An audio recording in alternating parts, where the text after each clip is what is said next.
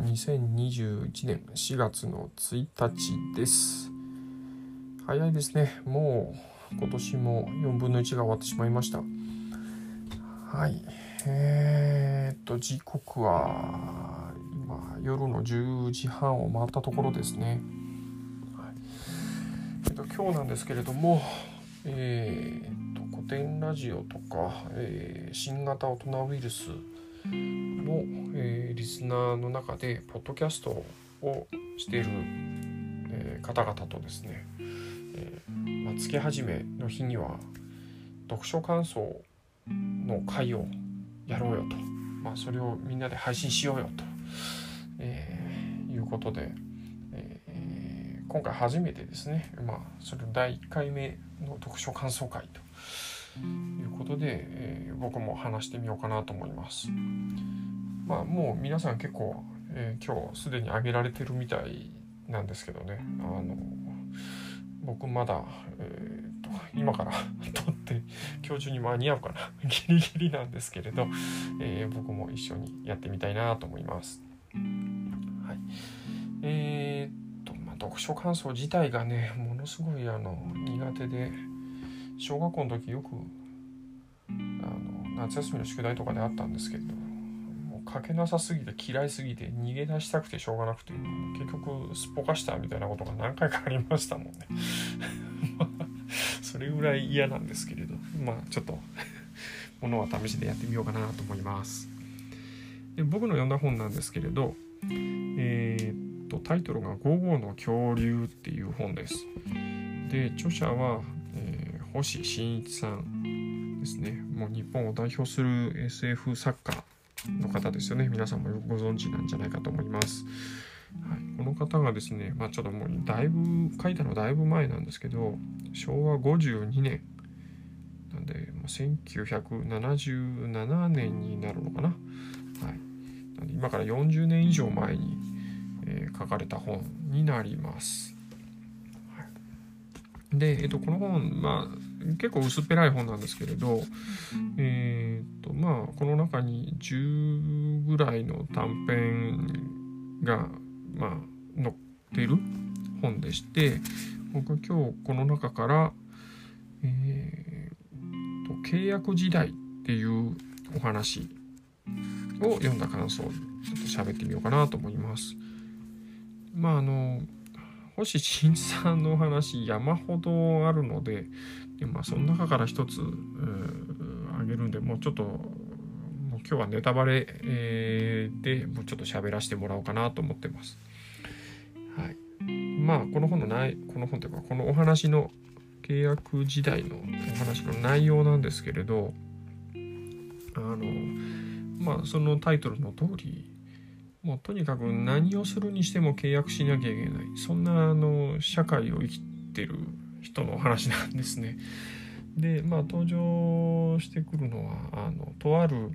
印刷会社を営んでる小さい、えー、印刷会社を営んでる、まあ、N さんっていう男性なんですけれども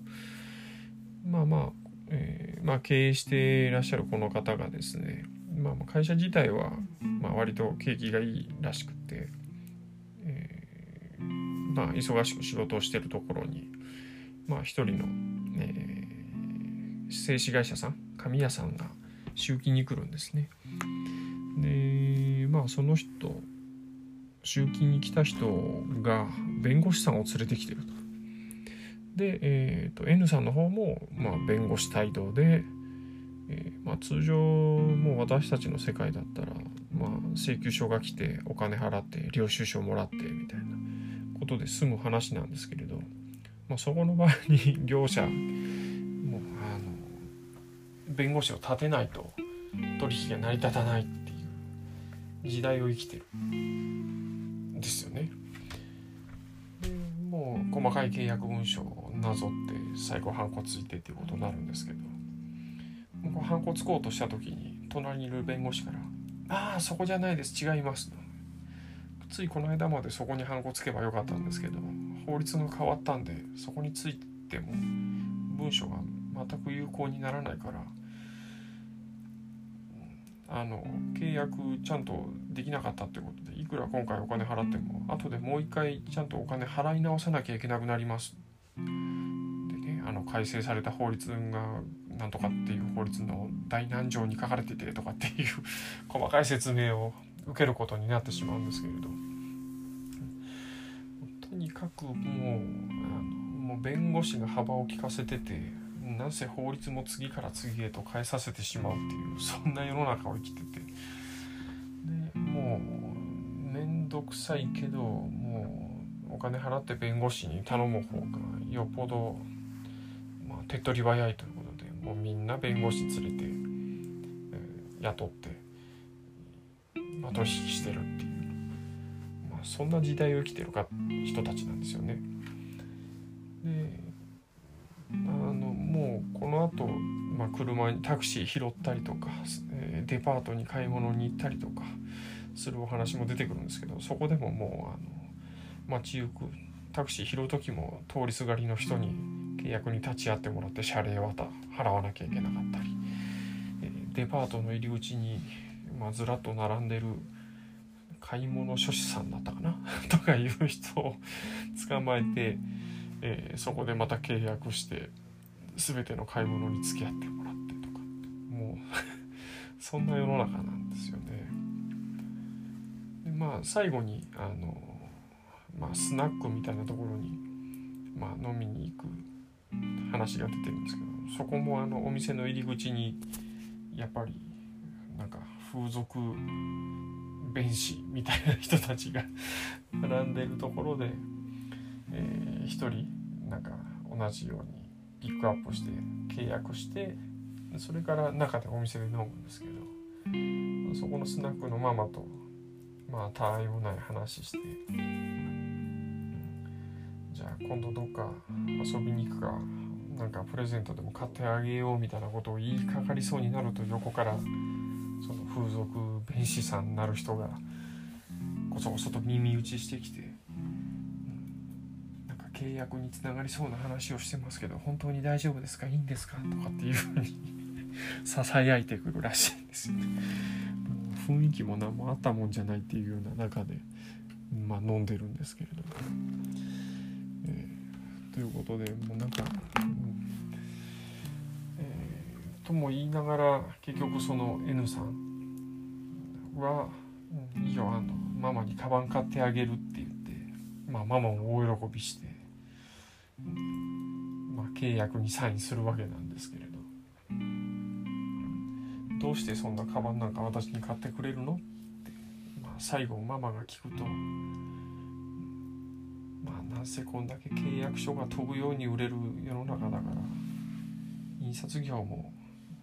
儲かるんだよねって言ってお話が終わるんですよ。もうこの話聞いてなんかものすごくこうモヤモヤっとしたんですよね。もうまあなんかそもそも金儲けのためっていうのがもう一番の世の中になっちゃってもういかにしてこうね、人の目を盗んででもお金たくさん取り上げるかっていう、まあ、そんなような世の中になってしまうっていうのがなんかこうねあの今の資本主義社会のまあなんか皮肉みたいな感じにも見えますし。まあ、そもそもそんなちょっとしたお金買い物日常の買い物にまで全ての契約がついて回るっていう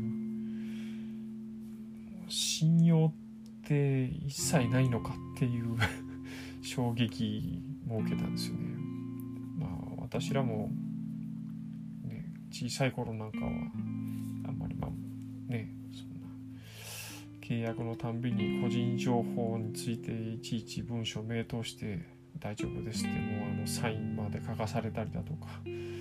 やはり病院で手術受ける時にいちいち念書みたいなものを名答して全部サインしなきゃいけないなんてことは一切なかったわけなんでまあなんかまあね40年も前にそんなこと なんか書かれてだけどそんな風な社会に少しずつ少しずつ向かってるのかなっていうのを思うとなんかもっとこう人と人とがお互い信頼して信用ベースにやれる世の中でいたいよないうのをなんかつくづく感じました。え、本当にもうなんか、このまんまずっと延長していくと一体どんな世の中になってしまうのかなってちょっとねそんなことを想像してしまうような、まあ、だけどそれがどんどんどんどんまあ当たり前で面倒くさいなと思いながらも苦にならないそんな日常を過ごす人たちになっちゃうのかなっていうのがなんか正直恐ろしいなっていうふうに思いましたね。多分僕らが普通に当たり前と思ってやってることをまあはるか昔の人たちが眺めてみたら、うん、多分とても便利な世の中で生きてるけどそのために支払ってる犠牲がものすごく多いように映ってるのかなっていうふうにも感じましたよね。うんまあ、とはいえでもそれが苦になってるかというと面倒くさいけどそんなもんだっていうふうに受け入れちゃってるわけですからね。まあなんかうんまあいかにこう まあ当たり前になってることを、まあ、やっぱりちょっとねあの違う立場に立ってみてあるいは俯瞰してみて、えー、見つめ直してみるっていうことが、うん、っぱり大事なのかなっていうのをこのお話を読んでみて感じました。まあ、ちょっと、